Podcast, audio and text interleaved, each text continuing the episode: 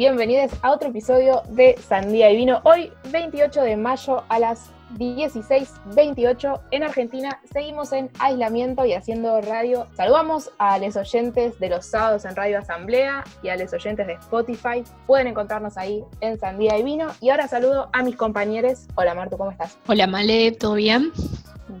Bien. María. Hola, bien, acá yo acabo de clavarme una milanesa que hice al microondas, porque vago antes que todo, eh, y un poco atareado, ¿no? Porque uno almuerza estos días a las 4 de la tarde porque tiene unas, una gran cantidad de sucesivas clases que dar antes por Zoom, y después se acuerda y dice, uh, pará, también tengo que almorzar, así que rápido una milanesa al microondas, y después esta tarea que nos convoca, que es la radio. Milanesa recalentada, no hay chance no, no, de hacerla en el milanesa hecha. Tengo una como Bueno, parrillita que vos pones en el microondas. La este, milanesa la untás con aceite de coco y la mandás en la parrillita del microondas ahí arriba. En ocho minutos, una milanesa que es una belleza. Todos esos Mm. canales que, que ahora resurgieron de cómo cocinar rápido, fácil en casa, tipo trucos gastronómicos. ¿Para qué existen si tenemos a Mariano en Sandía de Vino enseñando Qué a cocinar milanesas? Te da los, cha- los chapitips. Los chapitips culinarios. Bueno, pero no es eso lo que nos compete. Hoy tenemos eh, otro capítulo de esta columna que decidimos llamar Knack and Pop, en donde reivindicamos el cine, la cultura, podríamos decir, argentina y latinoamericana y dejamos de mirar con, con admiración tal vez al primer mundo, mal llamado así. Ujú. en Eh, este caso, y les una cuento que entre... Sí, en el caso, digo, arrancamos con reivindicando una buena milanesa por una hamburguesa extranjerizante o colonizante. Porque hoy también es el Día Internacional de la Hamburguesa. No sé si sabían Ah, ese mira, detalle. no sabía. Vamos a tener que hacer otra columna. Esto es dato real, ¿eh? Hoy, día 28 de Culinario. mayo. Bueno, entonces levantamos eh, la milanesa el 28 de mayo como símbolo de la comida nacional. Y también levantamos eh, el pañuelo verde, hay que decirlo. Hoy, 28 de mayo, se cumplen 15 años de la campaña por eh, el aborto seguro, legal y gratuito. Y también desde acá decidimos acompañar a la campaña, acompañar el pañuelazo virtual que están haciendo. Así que pueden subir una foto a las redes con sus pañuelos verdes y lo hacemos hoy desde eh, una columna cuyo tema va a ser la maternidad, que obviamente la maternidad será deseada o no será. Estuvimos investigando sobre una película eh, del año 2007 estadounidense que se llama Juno, Juno en español, toda mi vida yo le dije Juno, pero en realidad eh, se dice Juno, porque cuando la había visto por primera vez, la escuché traducida al latino y era una niña y después cuando estuve investigando escuché los diálogos originales y descubrí que en realidad no era Juno, sino Juno. Como decía Juno es del 2007, o sea que la película ya tiene 13 años y reflexiona acerca de una adolescente que queda embarazada. Nos invita a pensar la maternidad joven, igual que la película argentina que vamos a, a introducir en breve. ¿Cuándo vieron Juno o Juno por primera vez? ¿Alguno quiere contarlo? Sí, yo Juno la vi. Pasa que me da vergüenza porque denota un poco mi vejez. Juno sale en 2007. Yo en 2007 estaba en tercer año del secundario. Y la película recién la vi en 2010, o sea, es decir, el primer año después de haber terminado el secundario. Era como eh, una edad ahí muy de transición. Uno comenzaba la facultad, terminaba el secundario, empezaban un montón de cosas nuevas y un montón de problemáticas que estaban en la película que me eran muy cercanas en ese momento y que se podían presentar en la vida de cualquiera, ¿no? Incluso que se habían presentado en la vida de algunas compañeras y algunos compañeros eh, en mi escuela secundaria, en mi vida adolescente. Así que me marcó mucho, me pareció súper interesante en ese momento y disruptiva con lo que se venía planteando. La verdad que nadie hablaba de aborto en el secundario eh, y nuestra ESI eh, con respecto a eso era la frase cliché que todos decían que era no al aborto, coja por el orto. Era nuestra ESI en, esta, Bueno. en esa época. Lo único que había, no había más que eso. Y empezó a plantearse eso con, con Juno, un tema que la verdad que no existía para la adolescencia más que para un chiste bastante estúpido. Bien, qué suerte que existe la campaña y que hoy, cuando hablamos de aborto, decimos que sea libre, seguro, legal y gratuito, ¿no?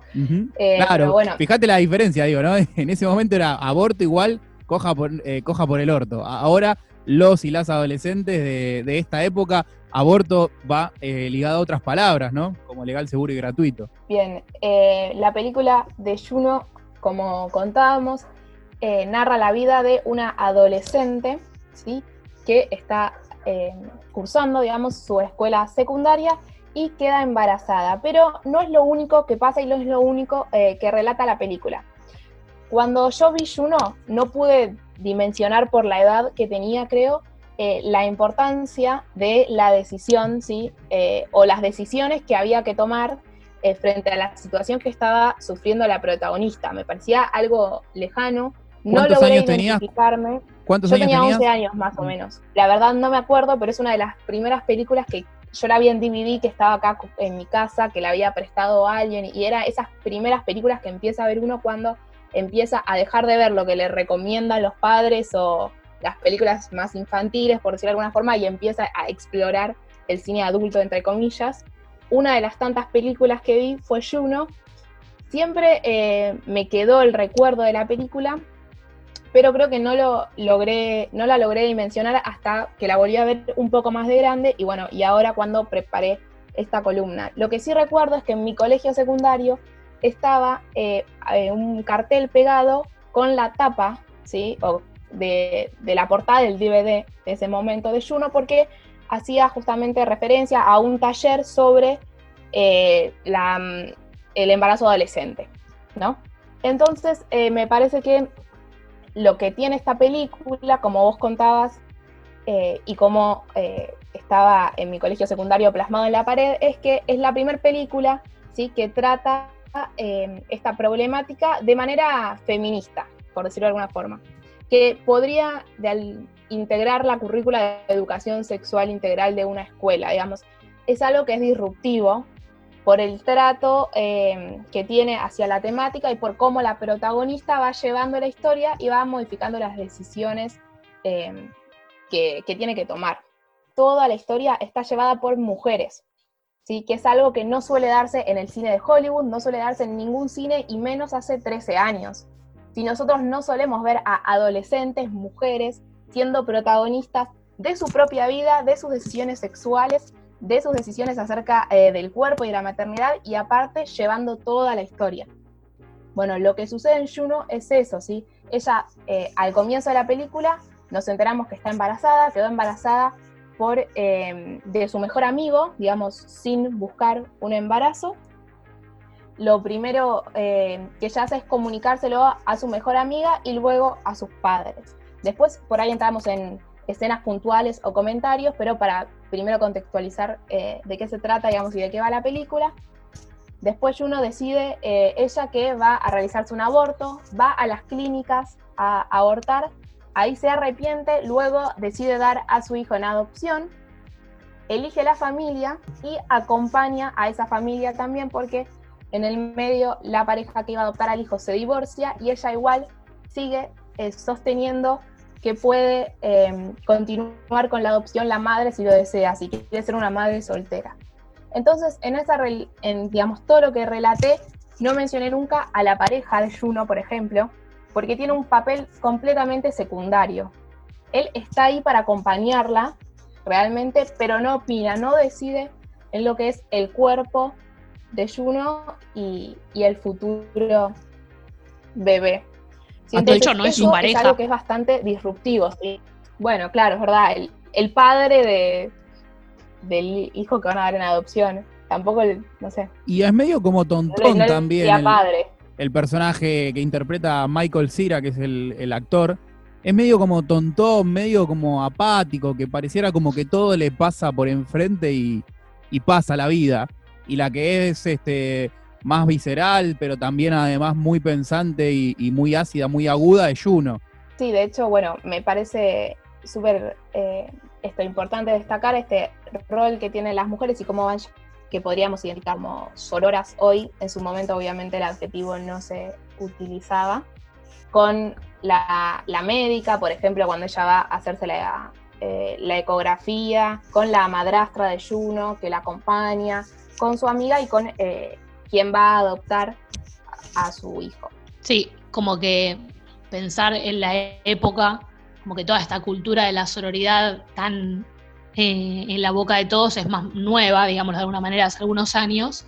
Entonces, esas escenas en donde los personajes femeninos no juzgan y cumplen un rol de acompañamiento, es como muy, supongo que también lo que habrá llamado la atención en su momento, como eh, no, se sabe si es por una cuestión de que se toma, entre comillas, como light la situación, pero eh, nunca hay una cosa de juzgar, de, esto lo hizo, ay, bueno, y se tendría, como que es muy distinto, muy de acompañar eh, en ese sentido. Yo creo que eso ni siquiera nos lo planteamos en su momento. Lo estamos como viendo recién ahora con el contexto de hoy en día yo lo, que me acuerdo de, esa, de aquella época, de cuando salió, es, uh, habla del aborto, uh, embarazo adolescente. Las dos cosas, de las que más se mencionaban. Y unas eran, oh, embarazo adolescente, ¿cómo van a hablar de eso? ¿Cómo van a hablar del aborto? Como criticando, ¿no? Que era una película insana porque trataba todo eso. Y otra gran parte de la sociedad que decía, bien, ponen en la pantalla de Hollywood un tema que está en todos lados, está en todas las comunidades, en todas las sociedades, pero siempre está invisibilizado. Sí, yo cuando decía que no podía dimensionarlo me refería a eso, ¿no? Como qué alejada estaba yo como niña a los 11 años eh, de lo que por ahí estoy hoy, de los debates eh, en relación a la maternidad eh, y al aborto. en cuanto al aborto, me parece importante em, decir que en la película no es central, ¿no?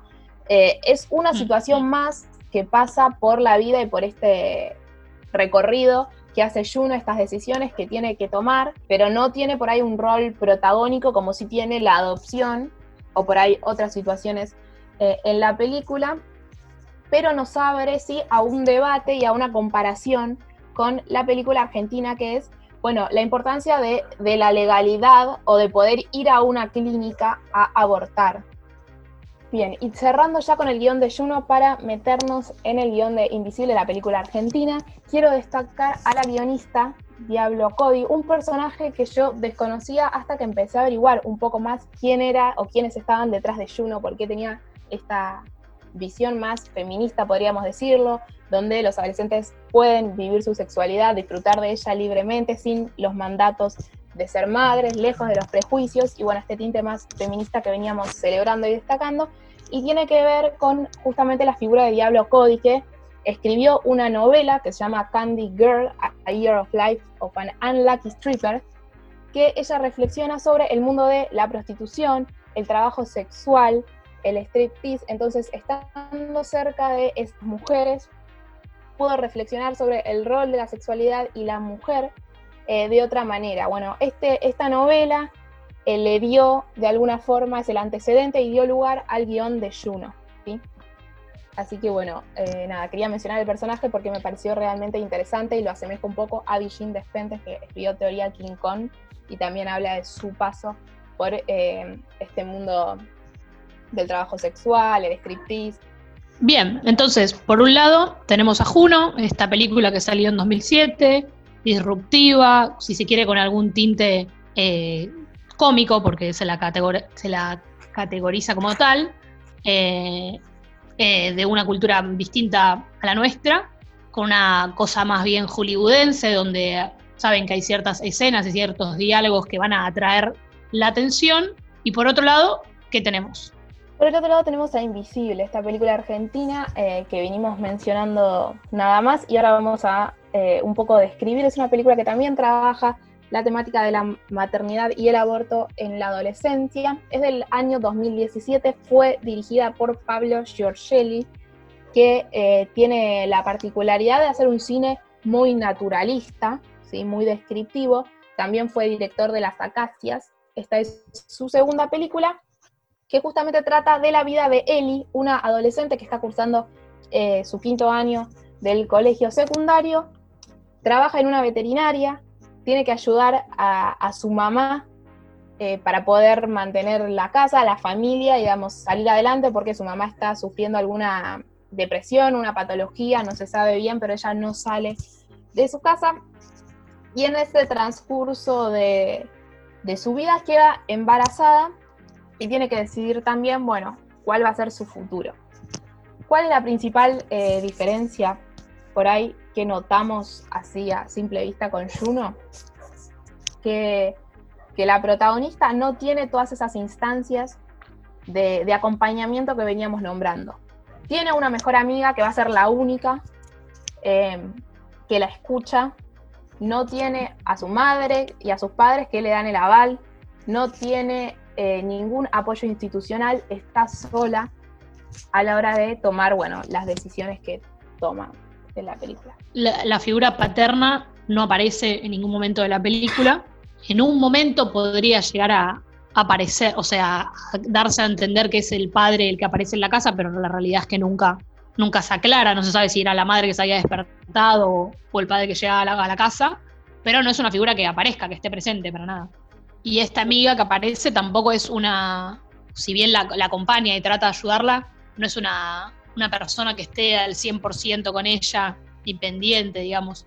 Eh, bueno, en un momento sí le ayuda a recorrer las farmacias en busca de, de pastillas que les aclaran todo el tiempo que nadie se las va a vender sin receta, que son muy caras.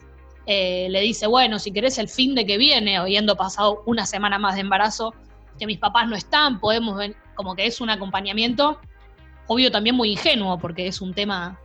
Es el acompañamiento de una adolescente. Información. Sí, ahí se presenta la, la primera gran diferencia, me parece, eh, de Juno, la película hecha por Hollywood, ¿no? Y una película hecha en Argentina, en donde vemos que la realidad social, el contexto socioeconómico y cultural son muy distintos. Entonces no es lo mismo claramente una chica de Minnesota de una clase media, podríamos decir, estadounidense, una eh, con recursos, que asiste a un colegio secundario, que tiene el acompañamiento de sus padres y que tiene acceso a una clínica eh, para realizarse un aborto, mientras una chica que eh, es de una clase baja, de Buenos Aires, que tiene que mantener a su familia y que no tiene acceso a alguno, ni siquiera a información sobre el aborto. Eh, hoy por ahí está un poco más difundido en los colegios secundarios, pero bueno, de todas formas es muy escaso lo que uno, sabe a, la hora de, practicarlo. Sí, que por un lado tenés a Juno, que tiene una red de, soporte grande, ¿no? Tiene a su padre, su madrastra, su amiga, el padre de su hijo que no deja de acompañarla, los futuros padres adoptivos que también son imágenes presentes, entonces aparte de una situación socioeconómica más cómoda, tiene una red de soporte, en cambio Eli solo tiene esa amiga que hace lo que puede a su alcance. Eh, bueno, del padre del hijo todavía no hablamos del tema, pero tampoco es eh, el, el, mejor acompañamiento que se puede tener en esos momentos, y una madre que el cual ella se tiene que hacer cargo, lejos de ser para ella un, soporte. Sí, incluso, bueno, también esas comparativas de los barrios en donde viven, ¿no? Eh, él y la protagonista de la película argentina de Invisible es en un barrio obrero, claramente, eh, de estos especies como de monoblocks, y Juno no, vive en un barrio bastante clase media alta de la sociedad norteamericana en Minnesota, en un estado también bastante rico de los Estados Unidos. Y después el tono, ¿no? La segunda gran diferencia podemos decir que está en el tono de la película y ahí es donde Juno nos empieza a hacer mucho más ruido por ahí y, y por qué nos identificamos más o vemos como mucho más realista la película argentina, además de suceder en un entorno más familiar eh, para nosotros que vivimos en Argentina y en la ciudad de Buenos Aires, eh, porque el tono de Juno es eh, una película de comedia con un ritmo típico de las películas de Hollywood. Eh, de hecho, yo cuando estaba viendo Invisible comentaba, bueno, los primeros 10 minutos de Juno son toda la historia, digamos, son toda la película de Invisible si vemos las decisiones que se toman, ¿no?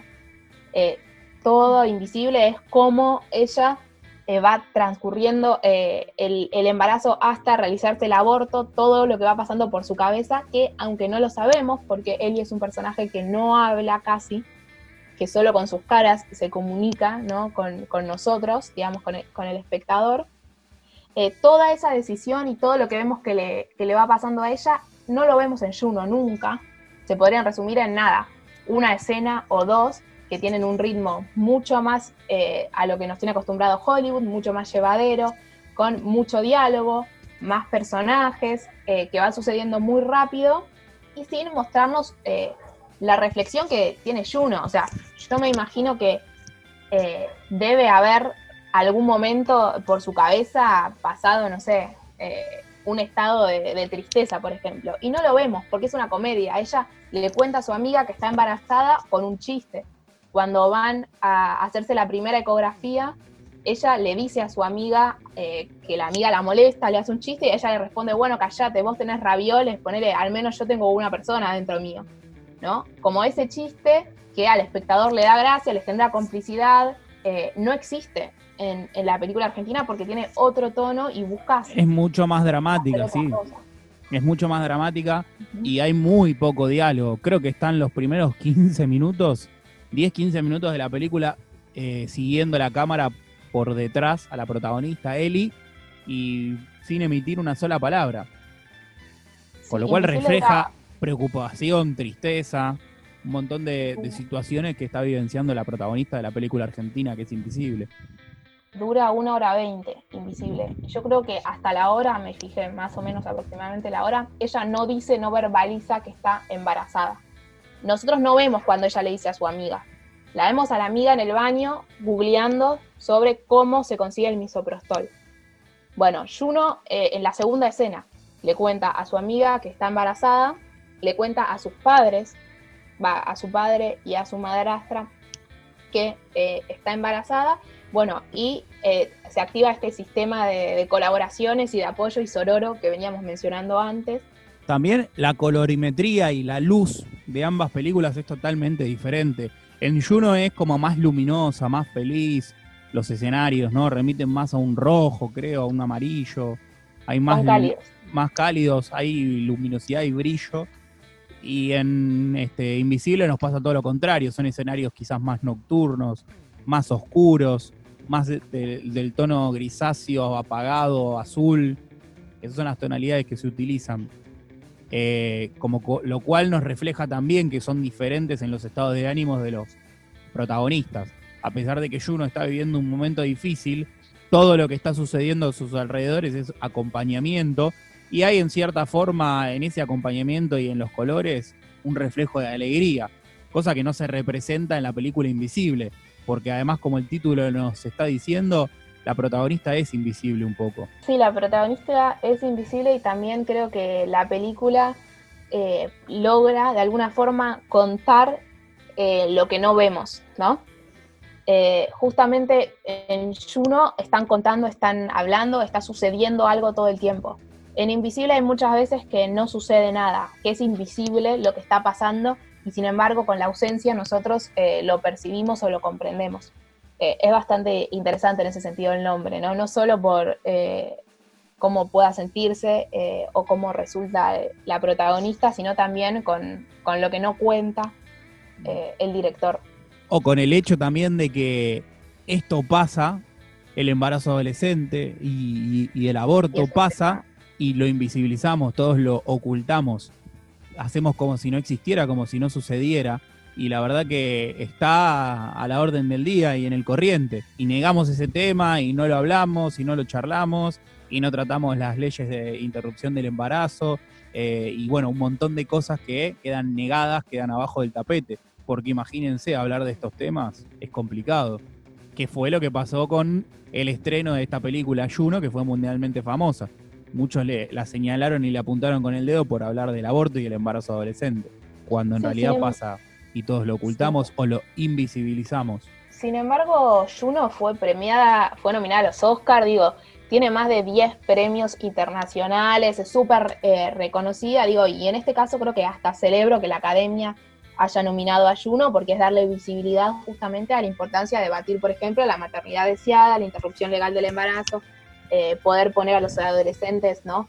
Frente a una película que moviliza todo, todo lo que venimos contando hasta ahora. También es reconocida Invisible, digo, tuvo no tantas nominaciones, no llegó a, los Oscars, pero sí tiene bastantes eh, premios y bueno, y ahora está en la plataforma de contenido audiovisual eh, más mainstream que existe, la N colorada. Para mí, eh, otra comparación que vale la pena rescatar entre las dos películas es en, en Juno, el padre de ese bebé respeta todas las decisiones que Juno toma, como entendiendo, dando por hecho que su cuerpo es su decisión, cosa que en Invisible veo totalmente distinta porque él nunca le da la opción, incluso eh, trata como de disfrazarse de, un, de que la está acompañando, y en Mm. cambio nunca le dio un- otra opción que no sea ese pibe no lo vas a tener, porque lo primero que le dice, vos sabés que es muy complicado. Sí, Y ella, ya teniendo decidido que no lo iba a tener, le dice, no, no, yo no lo voy a tener. Y él le, le trata de decir, bueno, dame un tiempo que yo me encargo, por la plata no te preocupes, como todas frases que tratan de, que, que ocurren en la vida real, tratando de, de disfrazarlo, como, bueno, yo me estoy, estoy poniendo la cara, me estoy haciendo cargo también, cuando en realidad son todos un camino para escapar de esa situación a la cual llegaron los dos. Eh, eh, son bastante fuertes las conversaciones que tienen eh, entre los dos personajes y como es como la forma de sacarse de encima el tema para él, ¿no? Como, bueno, está embarazada la piba, no me importa, esto lo tengo que resolver porque no quiero que a mí me moleste en mi vida que está organizada, en mi, ¿no? Y obviamente las decisiones que, que toma él, y si bien ella quería interrumpir su embarazo, no, no son las mismas ni son escuchadas por, eh, por el, no me acuerdo cómo se llama, ni sé si aparece el nombre, pero bueno, con, con este ser, por este ser. Pero en conclusión, ¿por qué pondríamos en esta columna que es Nakam Pop, que siempre ponemos algo argentino por, o latinoamericano por sobre algún producto este, hegemónico norteamericano o europeo? ¿Por qué eh, Invisible está por sobre Juno? Eh, yo creo que Juno, como bien decíamos, muestra a la adolescencia de una manera innovadora para lo que es el mundo de Hollywood y el cine mainstream, pero rescato que Invisible va aún más lejos. ¿no? Me parece que todavía hay muchos elementos en Juno que son, son del, del mundo de Hollywood, ¿no? Como esto, caer en el amor blanco, heterosexual, romántico que salva al mundo, no profundizar realmente en las, en las decisiones o los debates internos, en las contradicciones que puede tener la protagonista, sino mostrarlo con una liviandad que solo una comedia, digamos, puede, puede tenerlo. Me parece que es una realidad muy alejada a la que pueda vivir una chica acá en Argentina y que Invisible todo lo contrario, eh, está mucho más cerca de lo, que, de lo que puede vivir una persona, profundiza en los detalles, no, no eh, habla nunca del amor heterosexual, no romantiza en lo más mínimo lo que está sucediendo. Eso es como eh, en ese sentido.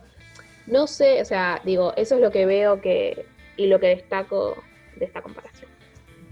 Sí, es muchísimo más cercano a nuestra realidad palpable del día a día, la película Invisible, que algo más idílico de, que plantea Juno. Sí, yo no sé si pondría tal vez a una por sobre otro, siento que pasa lo que dice Mariano de, de bueno, es mucho más fácil eh, comprender la realidad invisible porque es la nuestra, digamos, porque sabemos que si hoy en día una adolescente queda embarazada va a vivir esa realidad y probablemente no la de Juno, que, la de Juno que es entre comillas alegre o que tiene un abanico de posibilidades que sabe que la van a mantener con vida eh, sobre la mesa, cosa que Eli no tiene, digamos. Eh, por eso creo que, que es mucho más fácil empatizar con esa realidad que es la que podemos llegar a vivir si nos llega a pasar a nosotras. Bien, bueno, entonces cerramos esta columna. ¿Les parece si vamos a escuchar una canción de un artista argentino, que es Luis Alberto Spinetta, un gran artista con mucho, mucha alma en su música? Él tenía una banda que se llamaba Invisible, como la película de la que hoy hablamos, y hay una canción en la que nos habla de el dios de la adolescencia.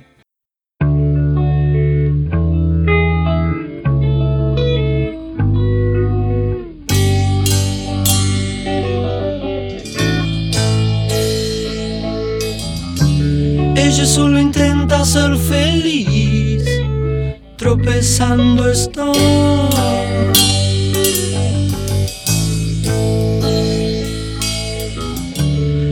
no y sus ojos entre el rímel, su mentira ya se hundió. El piedra. Ves en su abismo, con sus enaguas quiere escapar